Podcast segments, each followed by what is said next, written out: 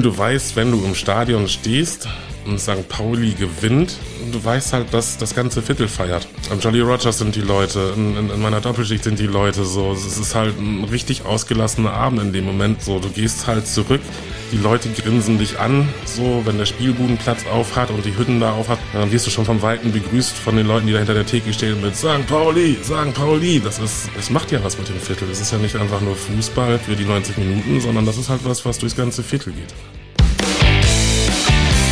Kiezmenschen, der Podcast zur Serie am Wochenende. In ihrer dicken Mopo. Liebe Hörer, an dieser Stelle kommt eine Triggerwarnung. Diese sehr, sehr emotionale Folge umfasst die Themen Depression, suizidale Gedanken und auch sexuellen Missbrauch. Sollten Sie auf eines dieser oder ähnlicher Themen sehr sensibel reagieren, möchten wir von dieser Folge abraten. Sollten Sie Hilfe brauchen, bekommen Sie weitere Informationen unter suizid-prophylaxe.de. Hallo, ich bin Wiebke Bromberg und heute mit meinem Kollegen Marius Röhr bei Patrick Sechemann, St. Paddy, einer der bekanntesten Fans des FC St. Pauli. Hallo, Pat. Hm, moin. du guckst schon so, oh. ja, ja, das musst du jetzt über dich ergehen lassen, das ist so. Viele Hamburger kennen dich halt als St. Paddy. St. Pauli-Fan mit wilder Mähne und einer rosafarbenen Sonnenbrille, die hier genau vor mir liegt auf dem Tisch. Wie kommt das, dass du so bekannt bist? Ja, das äh, frage ich mich tatsächlich selber immer wieder, so, weil es ist jetzt nicht so, dass ich mich äh, irgendwie versucht habe aufzuspielen oder äh, besonders besonders zu sein. Ähm, mir ist es aufgefallen, das erste Mal vor ein paar Jahren bei Kessel Braun Weißes, das ist ja immer so ähm, zwischen den Saisons eine, eine, eine Mitmachshow gewesen zwischen Mannschaft und, äh, und ähm, den Fans, wo man halt wirklich mit den Spielern zusammen irgendwelche Spiele gemacht hat. Und ähm, ja, ich hab's halt total verbaselt, stand halt vorne ähm, an der Bühne, hatte mich unterhalten und auf einmal kam das Team halt rein. Und auf einmal haben die angefangen, mich abzuklatschen. So, hi Pat, Pat, Pat. Und, und da wusste ich halt, da habe ich mich gefragt, okay, wieso wissen die, wer ich bin? Ich kann es dir tatsächlich nicht beantworten. Aber du rufst wahrscheinlich immer so laut. Die sehen dich da mit deiner wilden Mähne und dann, dann feuerst du die so großartig an, dass die dich alle kennen. ja, also laut bin ich ja definitiv, äh, wenn, ich, wenn ich unser Team anfeuer. Und ja, na gut, ich sitze halt nach dem Spiel auf dem Zaun. Aber auch da sitze ich nicht alleine. So, da sitzen ja ganz viele Leute mit mir, um nochmal das Team entweder tröstend in die Kabine zu, äh, zu schicken oder halt tatsächlich nochmal zu beglückwünschen zum tollen Spiel. Zweiteres natürlich viel lieber. Ja, aber ihr hattet ja auch viel Grund zu jubeln in letzter Zeit. Ja. Was für ein Gefühl hast du, wenn du ins Stadion gehst? Also das Gefühl ist für mich, ähm, wenn ich da bin, eigentlich alles so. Dann ist, dann gibt es eigentlich kein, kein Hamburg, dann gibt es äh, kein Drumherum, so in dem Moment, wo ich im Stadion bin, wenn ich das Spielfeld sehe, wenn ich meine Freunde begrüße, dann ähm, ist das der Moment und der Moment, der halt die 90 Minuten auch überdauert. Und es ist schwer, dann aus dieser Welt dann wieder rauszukommen, wenn dann alles vorbei ist, in die normale Welt zu gehen. Also es bedeutet mir wirklich sehr viel. Es ist einfach, ja, alles. Es ist alles. Das ist doch schön. Ja.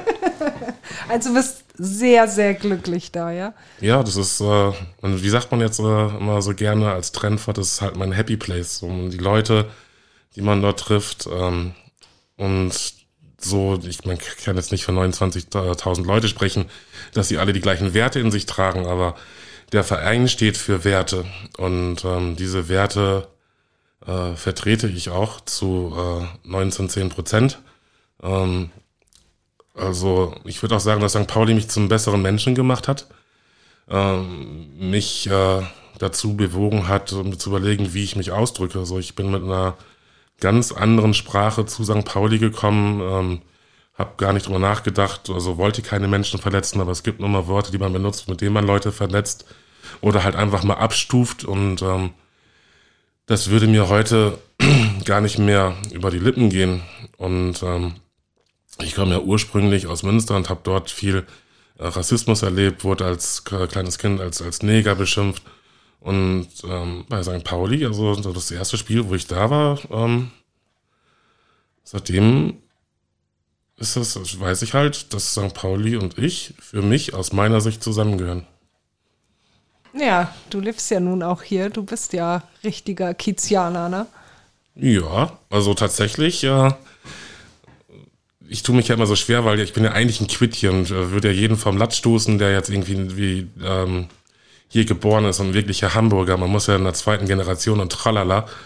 Aber da hatte ich mal ein, ein, ein richtig schönes Erlebnis. Äh, in meiner Stammkneipe in der Doppelschicht, da habe ich dann meinen Geburtstag gefeiert und dann saß da halt Johnny. Johnny war damals 70 Jahre alt.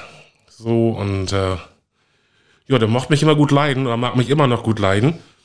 Und ähm, der kam dann an, hat mir ein T-Shirt in die Hand gedrückt und sagt so, Pat, also ich bin zur See gefahren, ich habe hier alles erlebt, ich bin geboren auf St. Pauli, aber du bist definitiv mehr St. Pauli als ich.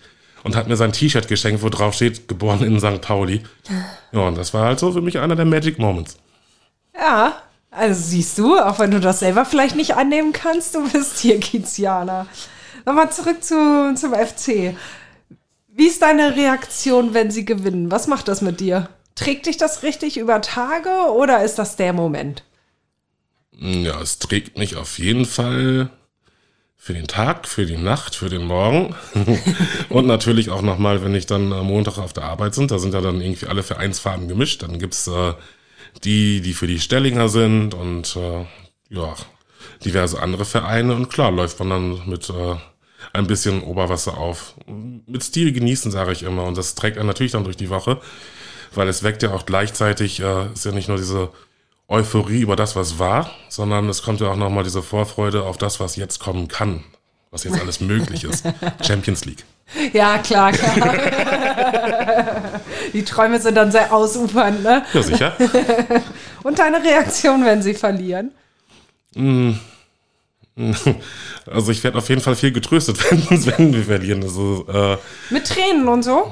auch schon mit Tränen. Also ähm, das, äh, es gibt ja nun mal, nicht alle Spiele sind gleich und es gibt ja auch ähm, total emotionale Spiele.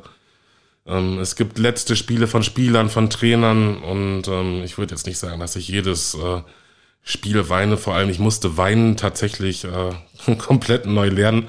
Ähm, aber nach dem einen oder anderen Spiel habe ich tatsächlich auch schon in meinen Fanschall geweint. Und ähm, ja, so, es ist schon so, dass ähm, meine Freunde mir dann oft sagen, so komm, das ist ein Spiel gewesen jetzt. Ne, aber die verstehen es dann auch. Ja?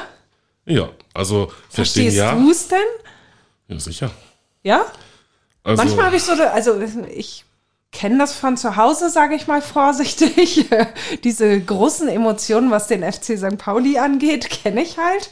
Ähm, und manchmal habe ich auch das Gefühl, okay, die sind so groß, die Emotionen, dass man die dann vielleicht in dem Moment selber gar nicht mehr so ganz versteht, wie, wie das passieren kann. die Emotion oder das, was die Emotion auslöst? Ja, beides. Irgendwie beides, glaube ich.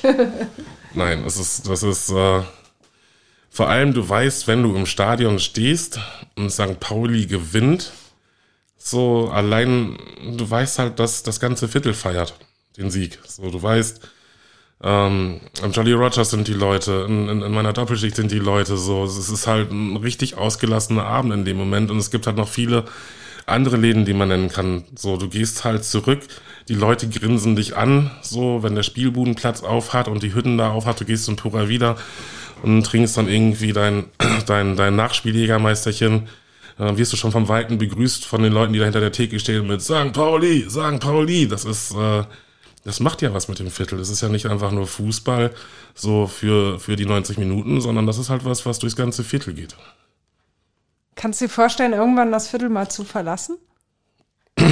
Ja, also ich, ich, da muss ich sagen, ist es vielleicht in dem Moment äh, ganz gut, dass ich talentfrei mit Frauen bin und keine Freundin habe. Talentfrei ist auch schön. Äh, weil tatsächlich äh, ist das halt so eine Frage, die ich mir halt öfter gestellt habe, ähm, ob ich irgendwo anders sein könnte. Also als ich in dieses Viertel gezogen bin, hatte ich total Schiss und wollte eigentlich ganz schnell wieder weg. Ich bin irgendwie zufällig gelandet und habe die erste Nacht, ähm, als ich es draußen knallen gehört habe, das Licht ausgemacht, wie man das schon im Fernsehen sieht, auf, aufs Bett gesetzt und habe gewartet, bis die Schießerei vorbeigeht. Und die Schießerei hat nicht aufgehört, bis ich dann registriert habe, oh Kacke, ist ein Feuerwerk. Ja, das war das Feuerwerk vom Dom. so, aber. Also war schon panisch. ja, also, ne, als kleiner Westfale. Und da hörst du ja ganz viel über die Schießereien. Auch in der Reeperbahn ist ja jeden Tag eine, eine Schießerei. Aber wie bist du dann hier gelandet überhaupt, dass du hier überhaupt hergezogen bist? Naja, also ähm, ich, ich habe ja hier ein Jobangebot gehabt und ähm, hatte auch ein WG-Zimmer in Aussicht. Was heißt in Aussicht? Das war ein gedealt. Wir haben halt gesagt so, okay, sie schreibt halt nicht mehr weiter und sucht nicht mehr weiter und ich nicht mehr, weil wir so vom Reden ja sympathisch sind. Ja, dann war ich halt irgendwie äh, da und haben uns auch cool unterhalten. Dann bin ich halt noch zum, zum Freund hier, der hat damals in Barenfeld gewohnt und haben halt schön, schön im Hafenklang Exil so richtig die Sau rausgelassen. Also die haben mich nachher gesucht und haben mich nachher beim Dance Contest auf der Bühne wieder gefunden und ich, ich kann eigentlich gar nicht tanzen. ähm, ja. ja, und als ich dann morgens irgendwann um 15 Uhr aufgewacht bin, kam dann irgendwann, ähm, hatte ich dann, äh, ich glaube damals war es tatsächlich eine SMS auf dem Handy. Du, mein Freund möchte nicht, dass du hier einziehst, ähm, aber du findest bestimmt eine Wohnung. So, und ich muss dann diesen Wochenende tatsächlich eine Wohnung finden. Ein WG-Zimmer weil äh, am nächsten Wochenende wäre ich umgezogen und darauf die Woche bin ich halt mit meinem neuen Arbeitgeber weggeflogen. So, und äh, ja, das äh, hat dann dazu geführt. Also ich meine, in Münster musste man damals keine Schufa, ich hatte nichts dabei, keinen Schufa-Nachweis, nichts. Und ähm, ja, irgendwann hatte ich dann die, die Wahl zwischen einer Altpunk-WG auf St. Pauli und ein Neustadt, ein uraltes Pärchen, die aber so ein bisschen flodderig waren, wo ich echt Angst hatte, dass ich da irgendwie, ja, nee, also da, da hatte ich auf jeden Fall komische Bilder im Kopf und äh, habe mich dann für die Altpunk. Als erstes schon mal ein Herpes. ja, das war das Und war dann hast du Altpunk-WG gemacht. Dann habe ich Altpunk-WG gemacht. Hat aber nicht lange gehalten. Nee, das hört, das hört sich aber lustig an. Hört sich lustig an, ähm, aber äh, es hat halt neun Monate gedauert. Und nach neun Monaten war es dann soweit. Also meine Mitbewohnerin war viel auf Reisen und ich bin mit dem Mitbewohner null warm geworden. Und ähm, es war auch eine Einsicht dann von uns dreien. Ähm, es wurde natürlich dann, ja, WGs sind ja dann auch sehr wie sagt man das, ne? So wurde ich dann an den Küchentisch und dann so, guck mal, wir wohnen jetzt neun Monate zusammen und äh, wir haben immer noch zwei Stühle hier am Küchentisch. Also und das war dann halt so das Abkommen, dass ich dann halt ganz schnell ausziehe. Also ohne böses Blut, ohne alles. Und äh, bin dann hier neben der Pizzabande gelandet, was Fluch und Segen zugleich ist, aber äh, definitiv mein Zuhause. Fluch und Segen zugleich wegen Pizzabande, weil du so viel Pizza isst? ja, also äh, jetzt im Moment halt, halt nicht, äh, aber es gab schon Zeiten, da war ich äh, ja zwei, dreimal die Woche schon da irgendwie. Die können ja nur auch kochen, die Jungs und die Mädels. Ja, ich wollte gerade sagen, es ist einfach auch Qualität, ne? Das ist ein guter Laden, also bitte. Also gibt, glaube ich, schlimmere Standorte. Viel, viel schlimmer. Vor allem äh, ist die Pizzawanne halt auch eine von den Pizzerien ähm, oder von, von den Läden hier auf dem Kiez, ähm, die auch wiederum meine Werte teilen. So sprich, da gibt's ja dann so Anekdoten, dass äh, in der Bewertung bei Google sich Leute beschwert haben, dass sie äh, unfreundlich angesprochen, nicht bedient wurde. Und dann ist halt die Antwort gewesen, ja, nur wenn ihr meint, hier fünf Leute mit böse Onkels-T-Shirt, werdet ihr halt nicht bedient. Und auch der Spruch, so keine Pizza für Nazis, das, ähm, und auch als, als ich mal krank war und Krankengeld bekommen hatte, so ähm, hat Dirk, der Chef, gesagt, so pass mal auf, mein Junge, also ich sehe dich jetzt tagsüber rumstiefeln, du kommst jetzt zu mir in die Pizzabande, kriegst hier was zu essen und immer, wenn du irgendwie Geldknappheit hast jetzt, während du krank geschrieben bist, kommst du an den Tisch und isst hier umsonst. Toll. Ja. Das ist echt super. Ja, da sind wir schon beim nächsten Thema sozusagen. du hast es gerade selber angesprochen. Die Leute kennen dich ja eigentlich als jemanden, der immer gut drauf ist, immer lustig, immer vorne mit dabei. Aber dann hast du offenbart, dass du an Depressionen leidest. Fiel dir das schwer? Mm. Das Offenbaren selber nicht. Das Akzeptieren schon. Das Offenbaren war tatsächlich auch eher eine, eine Erleichterung. So. Und ähm, ich habe mich auch schwer getan, am Anfang das halt Depression zu nennen. Also es war für mich immer ein Burnout. Burnout hört sich halt so ein bisschen trendig an.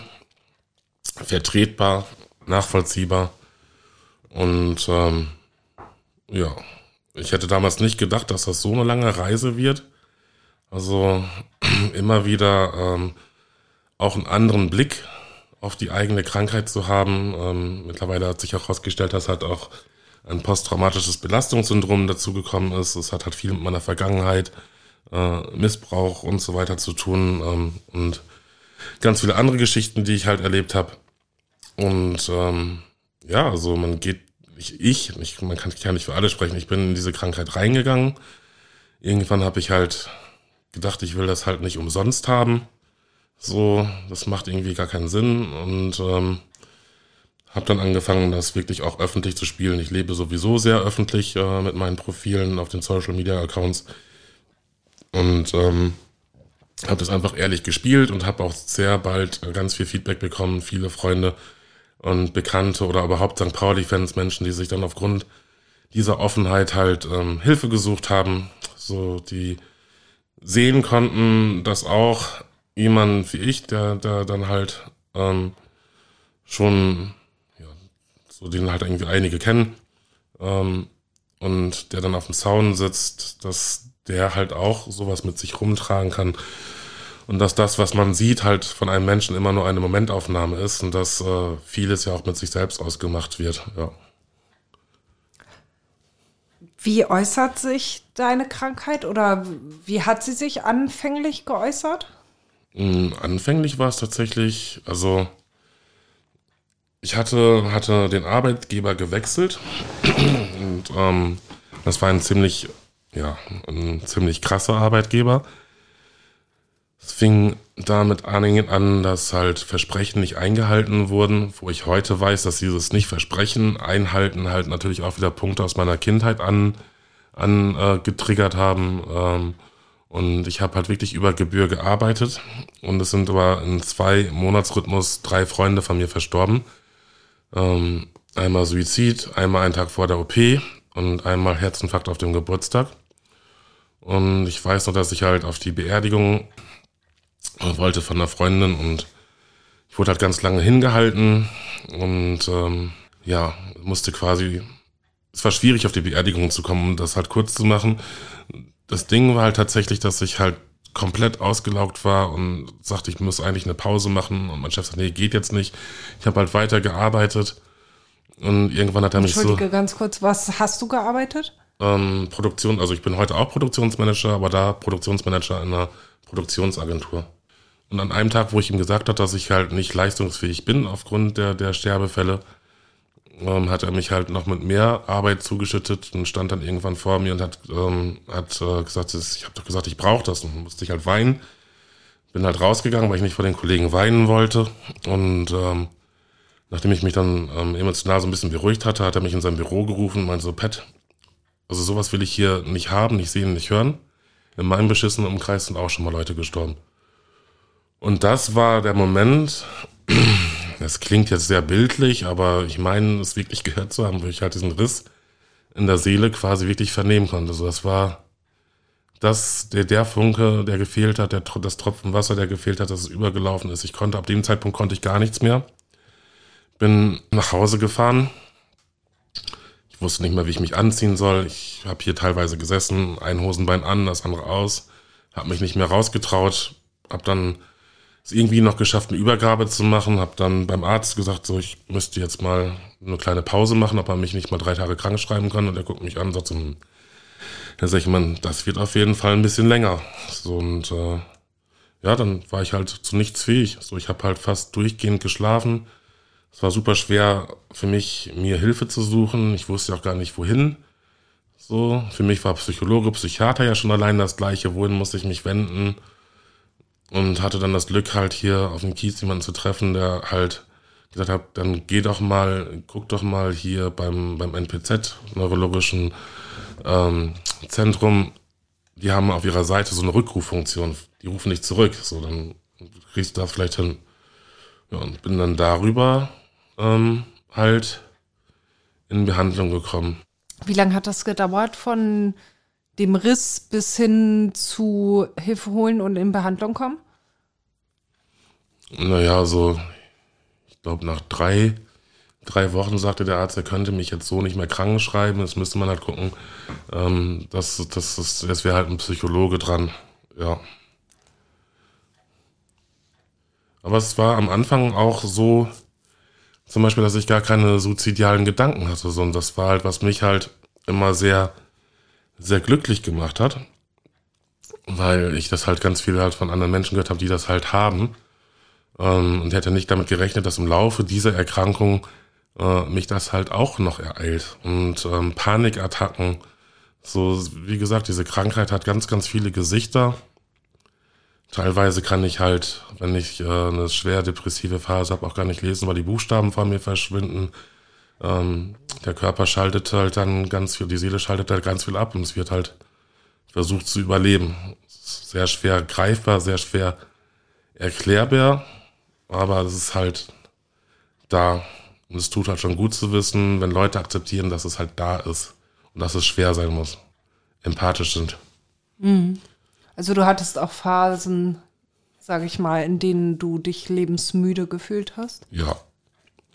Ja, also die letzten, alleine die letzten Wochen äh, habe ich mich tagtäglich, habe ich tagtäglich ähm, um mein Leben gekämpft, das kann ich so auf jeden Fall sagen. Und ähm, stehe aber dann, finde ich, äh, so viel in Verantwortung dafür, dass ich halt schon so vielen ähm, geholfen habe, dass ich damit so offen umgehe, dass ich das nicht tun darf. Ich weiß aber auch, nachdem sich ähm, mein bester Freund das Leben genommen hat und er halt ein Kind hat, dass das so stark sein kann. Und davor habe ich halt Angst, dass das einem nicht mehr hier hält.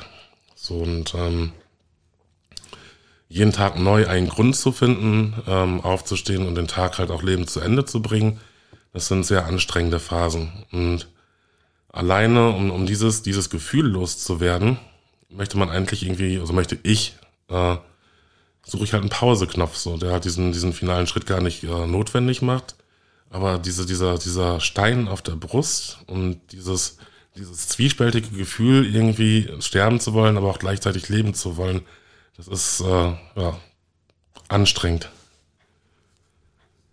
Dein Freund litt auch an Depressionen? Ja. Ja, der hat sich deswegen das Leben genommen. Ja. Das hat er auf jeden Fall.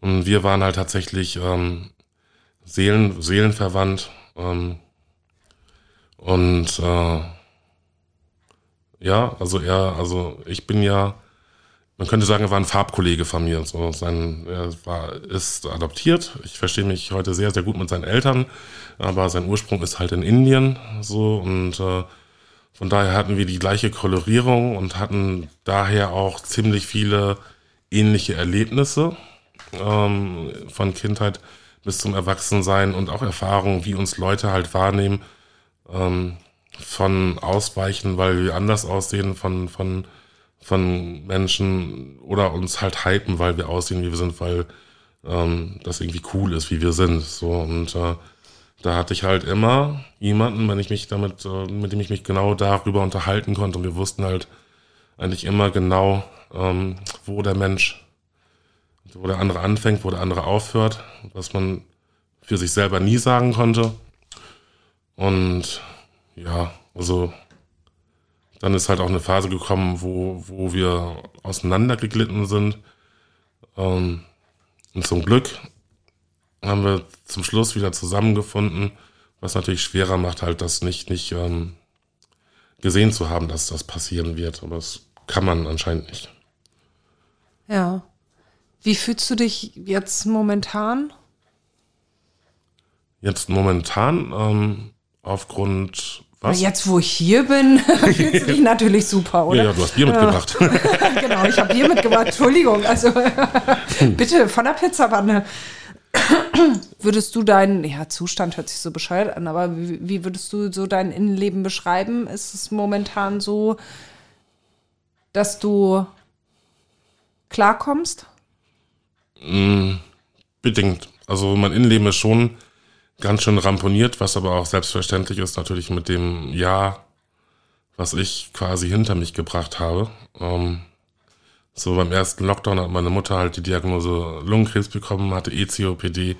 Das heißt, ich habe sie nochmal jetzt äh, fast zwei Jahre begleitet.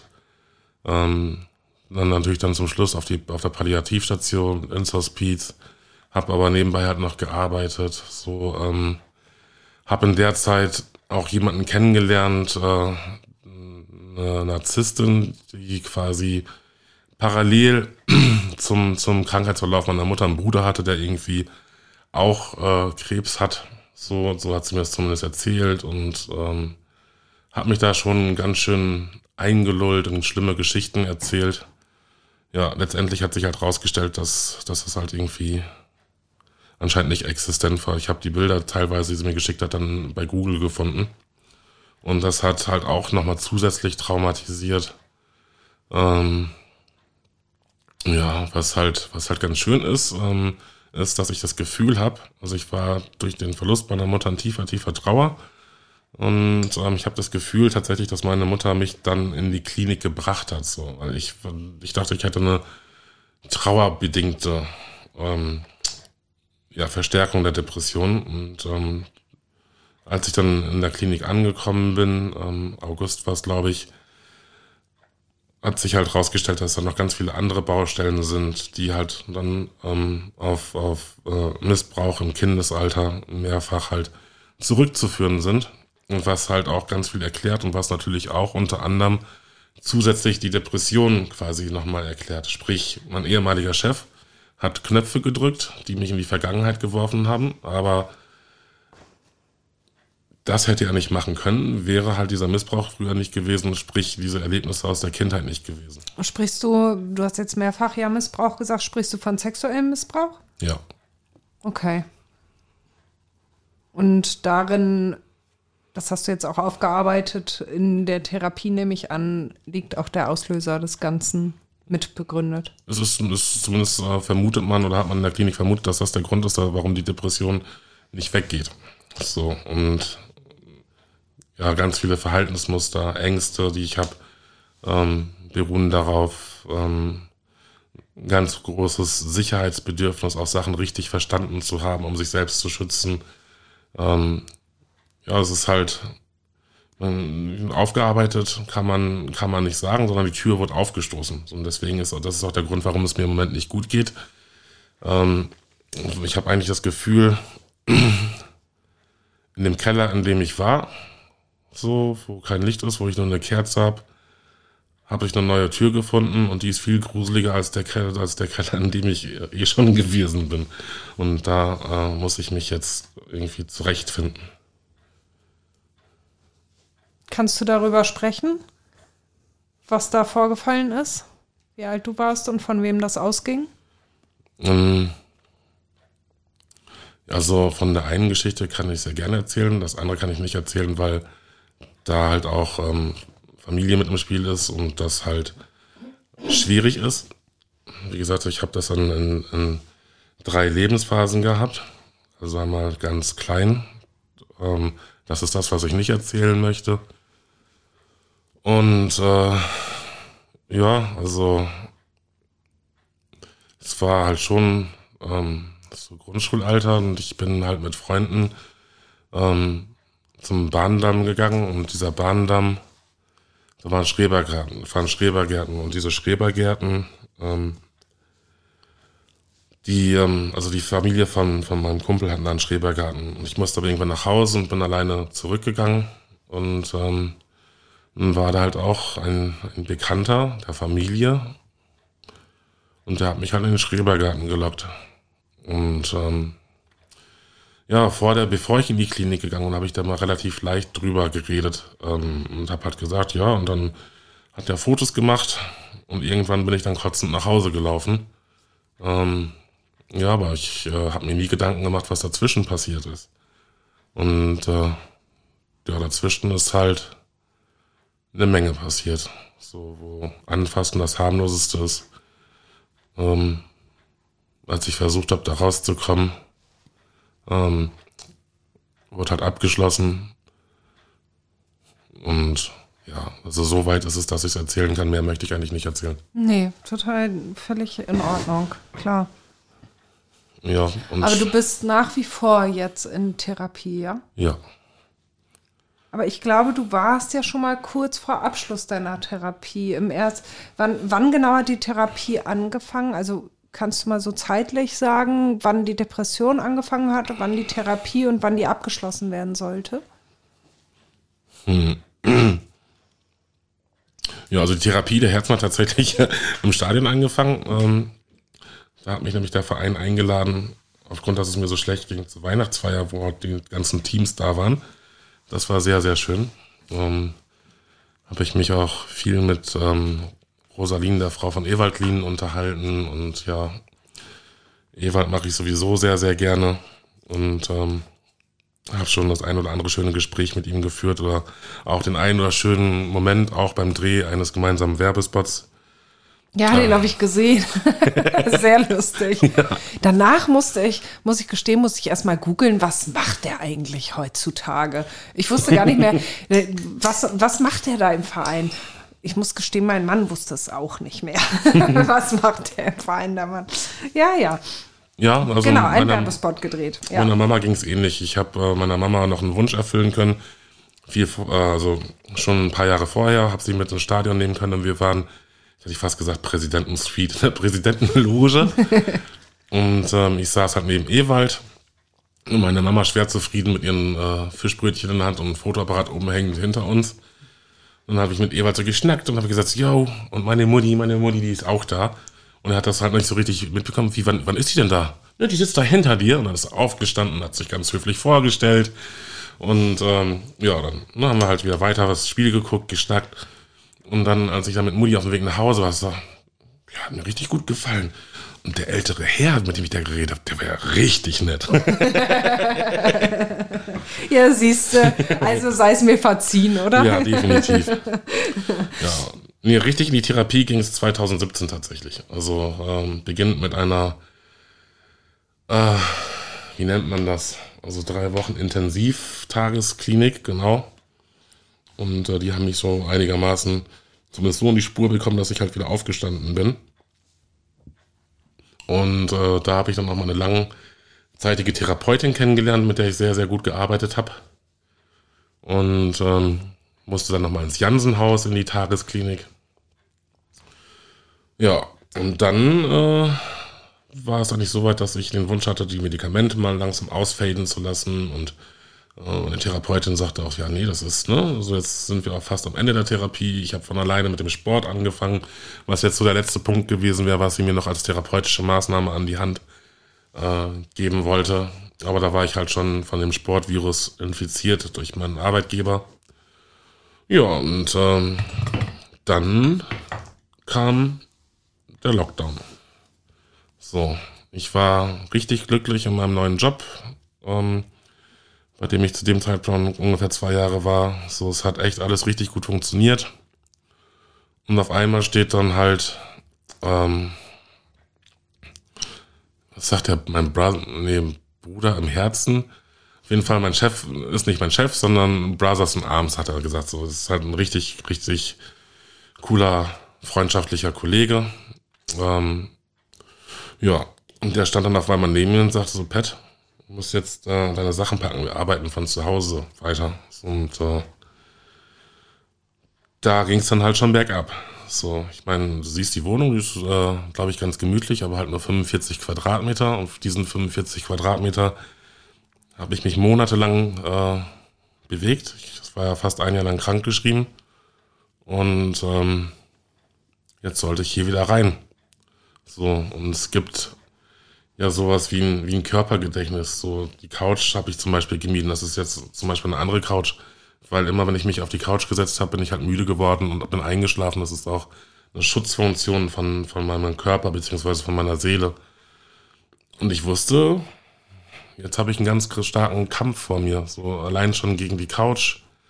Ähm, am Anfang sind die Wände halt richtig auf mich zugekommen. Das war ja so das Schlimmste. Und ähm, damit durfte ich dann, wie sagt man bei, bei, Monopoly, zurück auf Start. Ja. Das war so richtig Flashback. Ja. Zudem dann auch noch äh, ein, ein, Freund von mir hier auf dem Kiez äh, totgeprügelt wurde. Und ähm, meine Güte, du hast aber auch echt irgendwie ein großes Paket zu tragen. Ja, manchmal denke ich mir so, vielleicht äh, sollten die Leute sich von mir fernhalten, dann leben sie länger. Ja. Aber gibt es momentan auch was, was dich richtig glücklich macht? Hm. Du kannst Fragen stellen.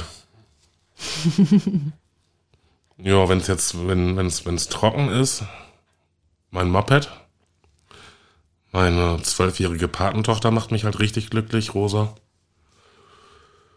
Und Unternimmst du manchmal was mit der? oh ja, also wir machen Pupsi-Abende. Pupsi? So, Pupsi-Abende, ja. Was, was macht man da? Pupsen? Also so hat das, hat das mal angefangen. Das hat sie früher mal mit ihrer, ihrer Freundin gemacht. So, die haben dann irgendwie Brause gegessen, Filme geguckt und gepupst. Ah, Ähm, wir sind jetzt ein bisschen salonfähiger. Ich mache da meistens hier Popcorn und wir holen noch ein paar Süßigkeiten. Dann mache ich heiße Schokolade mit Sahne. Dann holen wir uns hier Decken hin und dann gucken wir hier auf Disney irgendwie ein paar Filme.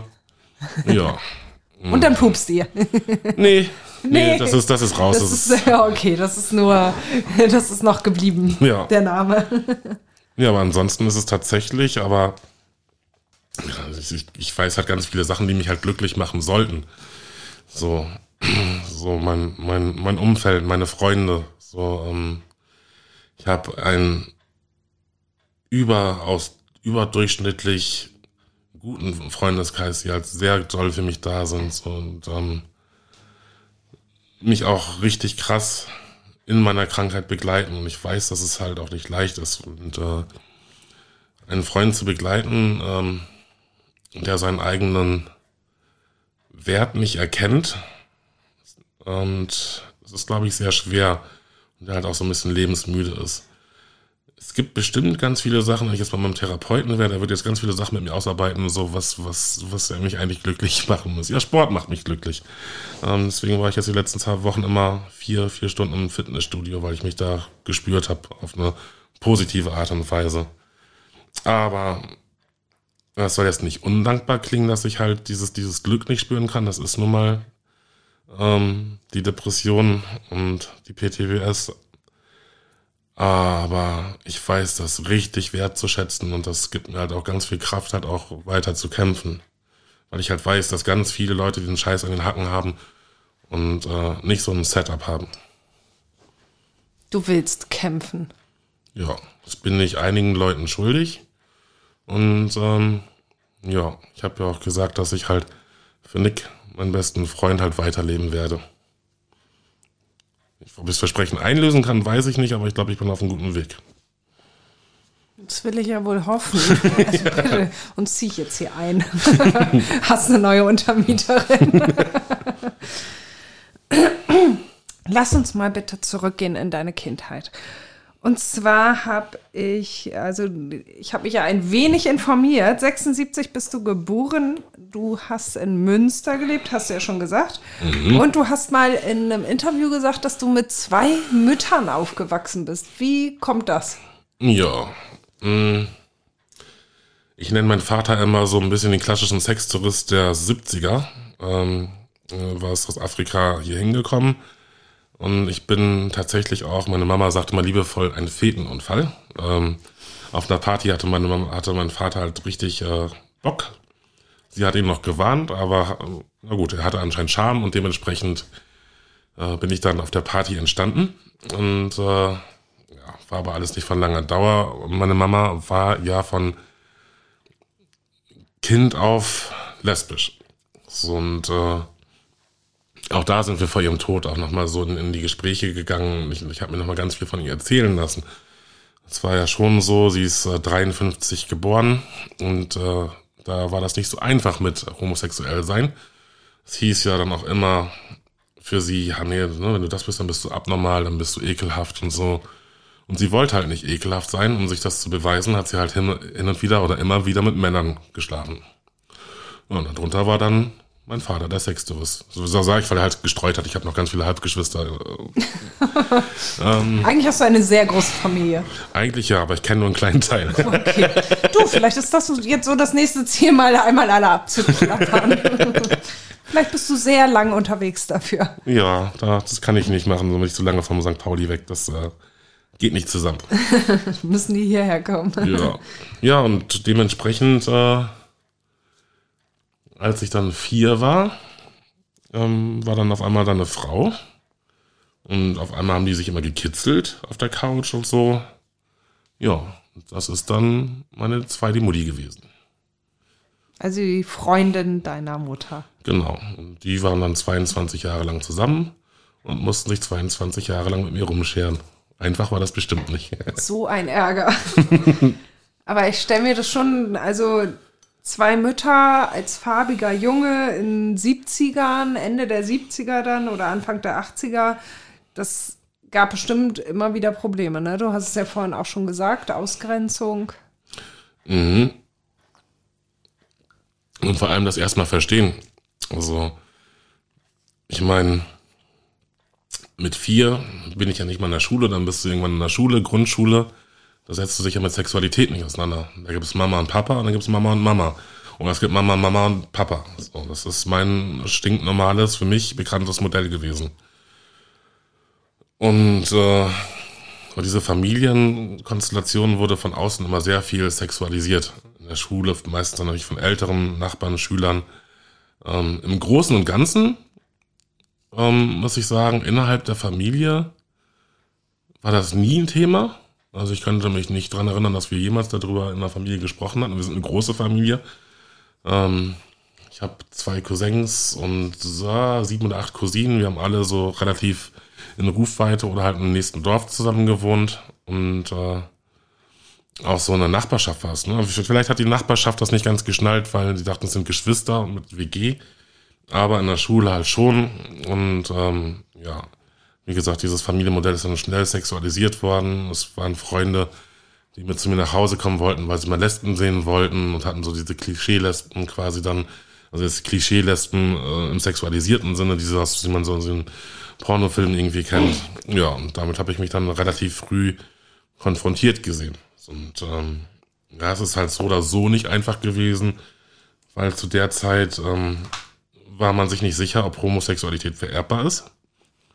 Also ähm, auf 1 Live, der hieß früher WDR 1, gab es tatsächlich eine Sendung, weiß ich noch, saß ich halt neben meiner Mutti irgendwie auf dem auf Beifahrersitz und dann war halt so, ja, Homosexualität ist wahrscheinlich vererbbar und ich hatte halt Angst, dass ich halt auch ähm, homosexuell sein muss. So und äh, Ne, da, da man ja jetzt irgendwie schon ein bisschen aufgeklärter war. Und ich wusste halt, Fiebermessen fand ich halt immer schon doof. Und ich wollte das nicht. Ich möchte das nicht irgendwie. Also ich will auch ein Mädchen als Freundin haben. Und ähm, mich hat aber am Anfang, die Mädchen haben mich nicht geküsst, weil ich so dicke Lippen hatte. Und ich dachte irgendwann so, die küsst mich nicht wegen meinen dicken Lippen, sondern weil ich halt irgendwie schwul sein muss. Und ähm, aufgrund der Erfahrung, die ich ja da im Schrebergarten und davor gemacht habe, äh, ist das halt etwas gewesen, wovon mir halt auch dann gegraut hat. Weiß ich jetzt, dass, dass das der Grund ist. Aber ich hatte halt da schon eine ziemliche Panik. Hm. Aber, also du sagst, für dich selber war das normal. Natürlich mit zwei Müttern bist du da ganz normal liebevoll aufgewachsen. Aber von außen kamen Ausgrenzungen, ja? Ja. Hattest du denn Freunde? als Kind? Ja, ich hatte Freunde, definitiv. Also, ne, also allein, ich war ja auch noch bei einer Tagesmutter, so, ähm, wir sind bis heute Geschwister. Hab letzt, äh, letztes Jahr oder vorletztes Jahr halt meinen Bruder noch besucht. Ähm, klar, man, als Kind hast du in der Regel, damals hattest du in der Regel immer jemanden, der dann dir zur Seite stand. Ich hatte auch meine kleine Clique und so.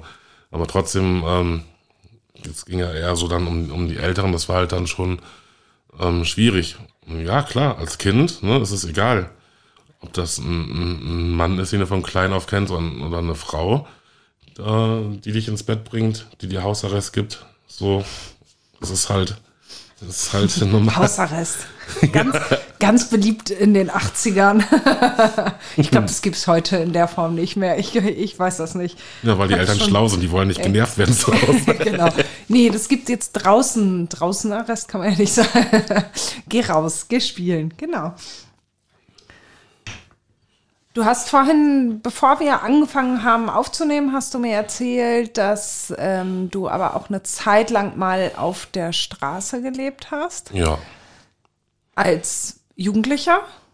Mhm. Also 15 so? Ja, so, so die Ecke, Babypunk.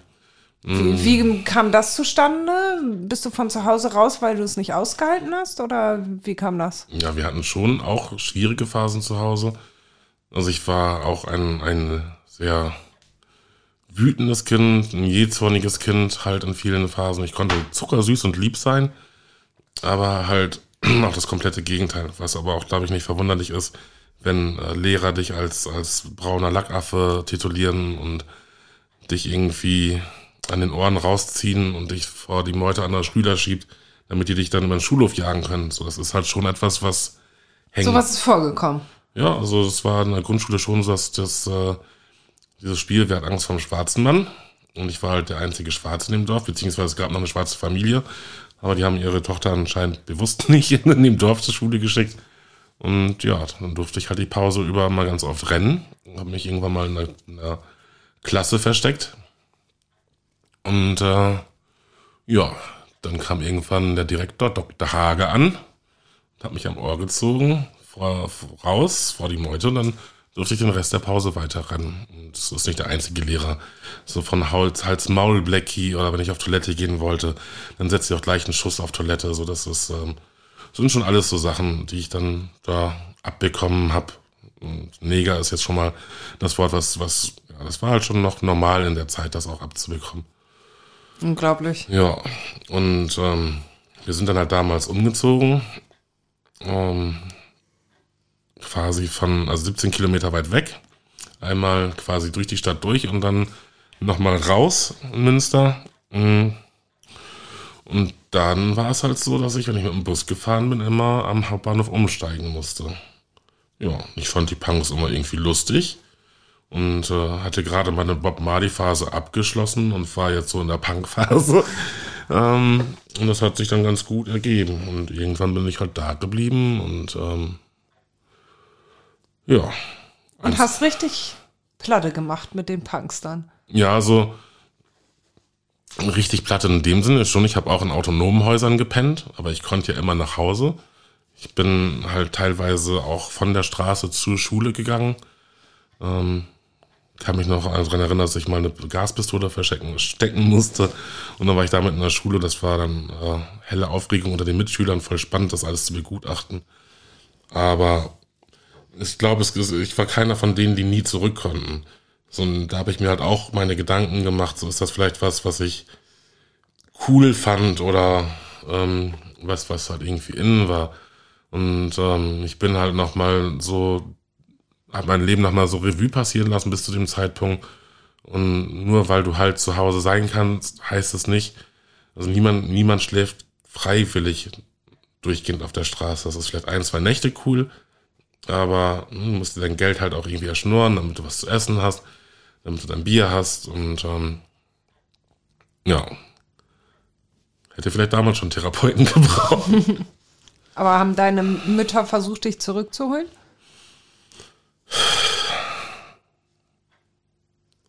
Witzigerweise ist das was, woran ich mich äh, gar nicht erinnern kann, ob sie es versucht haben. Also sie waren, ich kann mich nicht erinnern, eigentlich hätte ich meine Mutter so eingeschätzt, die mich zur Welt gebracht hat, dass sie eigentlich hätte am Bahnhof sein müssen, aber nee. Sie hatte einfach immer nur Angst, dass ich halt mit einem Zettel am Fuß, wie sie immer sagte, irgendwann mal nach Hause komme.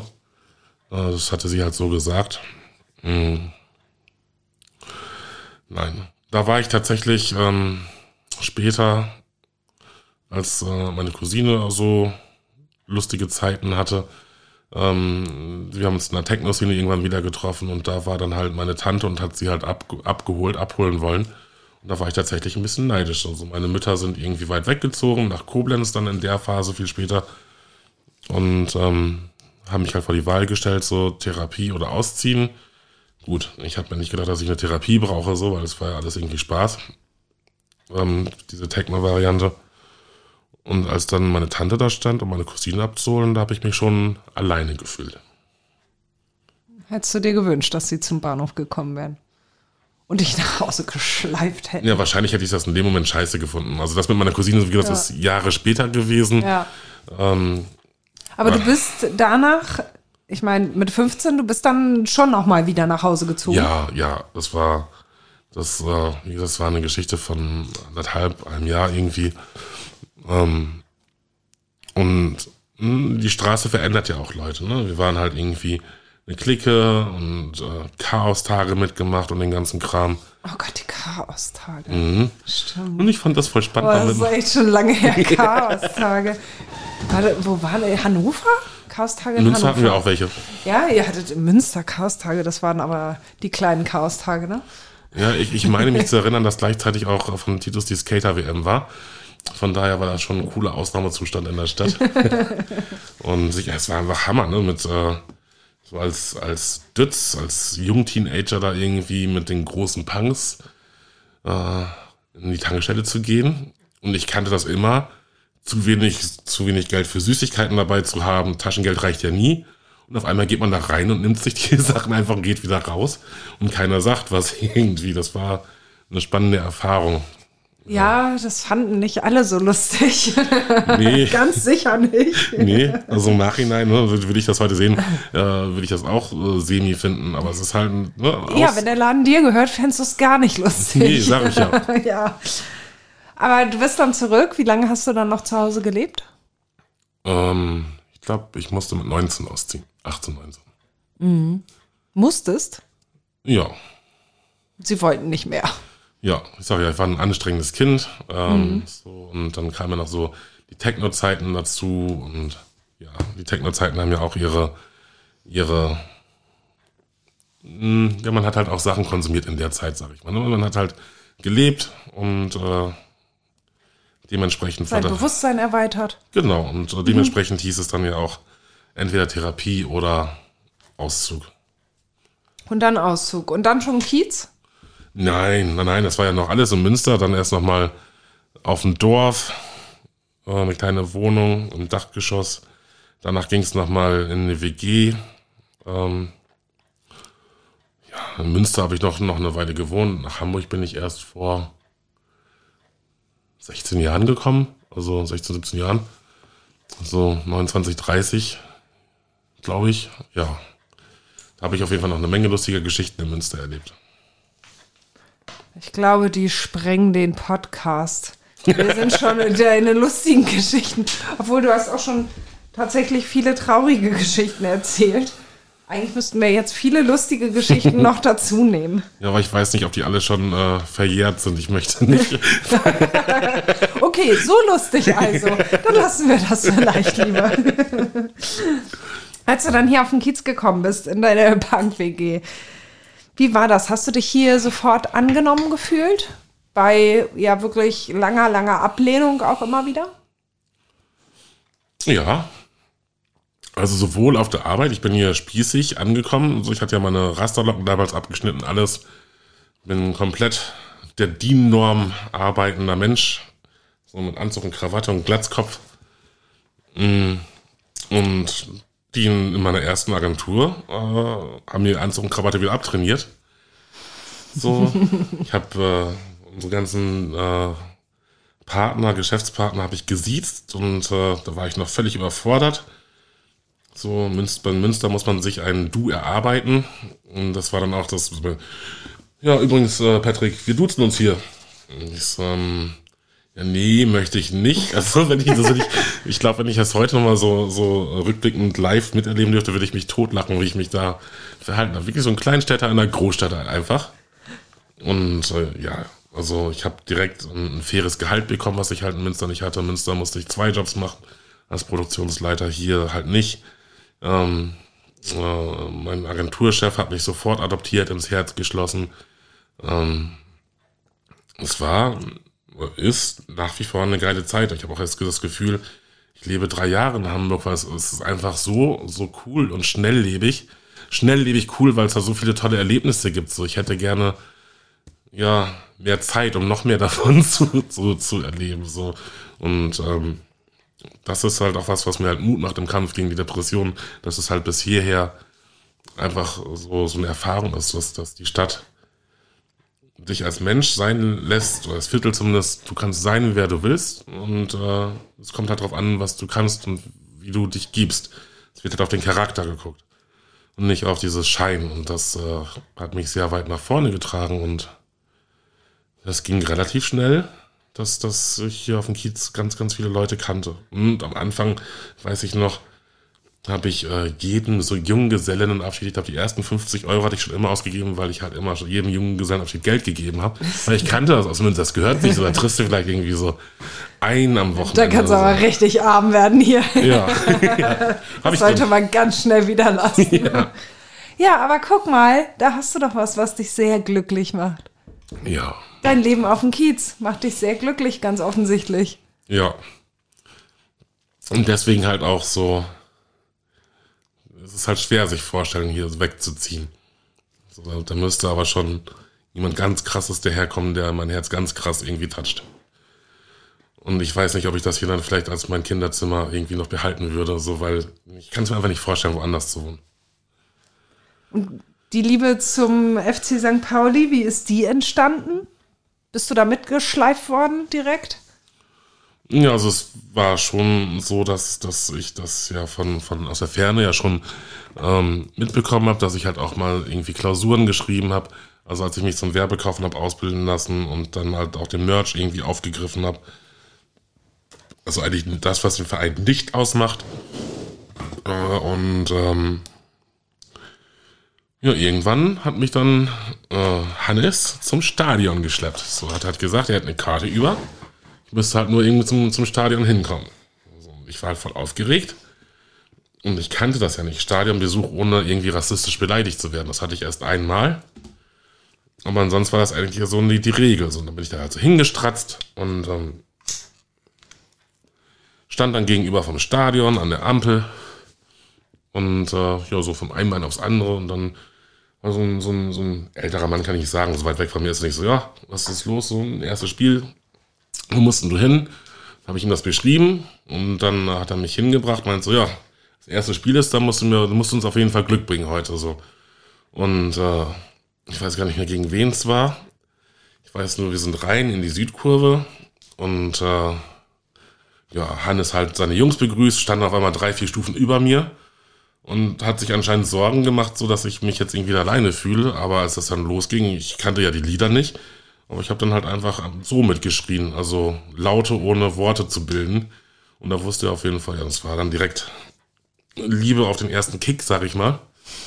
Und ich glaube, es hat noch pff, drei Monate gedauert, da habe ich Hannes dann gesagt, so pass mal auf, ich mache mir die Unterarme und mache mir St. Pauli. Und er so, ja, ist, mach du mal so, finde find er cool. So, und äh, als ich dann ankam, so ein bisschen, wieso groß bist du verrückt? Was ist, wenn du den Verein nicht mehr magst? Ich so, nee. Das wird nicht passieren. Ja, also deine, deine beiden Unterarme, das, der eine Unterarm ist Sankt und der andere ist Pauli. Ja, das äh, mehr geht da nicht drauf tätowiert. Ja. Und äh, St. Äh, St. Pauli Schönsterfer, sag ich schon. Und äh, der HSV ist quasi auch indirekt vertreten. Ich habe ja auf dem Schienenbein einen Totenkopf und der streckt die Zunge raus. Und auf der Zunge steht 9-2 und darunter Auswärtssieg, weil der HSV ja in Bayern 9-2 verloren hat, dieses legendäre Spiel. Das ist aber ein bisschen gemein. Aber naja, Naja, es ist schon okay. ist ja auch auf meinem Körper. Also ich muss jetzt ja mal mit alt werden. Ja, das wirst du nicht los. Und hast du damals Glück gebracht? Ja, wir haben, äh, ich weiß, dass wir drei Tore geschossen haben und gewonnen haben. Ich wollte gerade sagen, drei Tore ist relativ. Wenn die anderen vier schießen, trotzdem schlecht. Also ihr habt gewonnen. Ja, ich müsste Hannes mal fragen, welches Spiel das war. Das, das der weiß das bestimmt. Telefonjoker. Sowas gibt's hier nicht. Es gibt hier keinen Telefonjoker. Du kannst das Publikum befragen, wenn du willst. Du kannst Marius fragen, wenn du irgendwelche Fragen hast, der kann das googeln.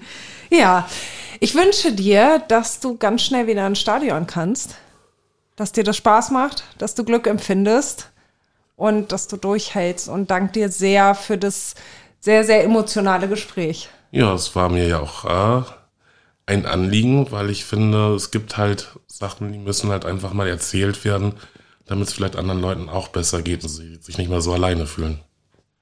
Ja, dass du solche Kraft aufbringst, das zu tun, Hut ab. Vielen, vielen Dank. Ich danke dir.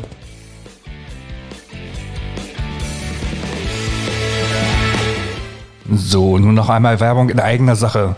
Hamburg Freihaus. Testen Sie die Mopo als digitale Zeitung. Fünf Wochen für nur 5 Euro. Jetzt bestellen unter www.mopo.de-testen.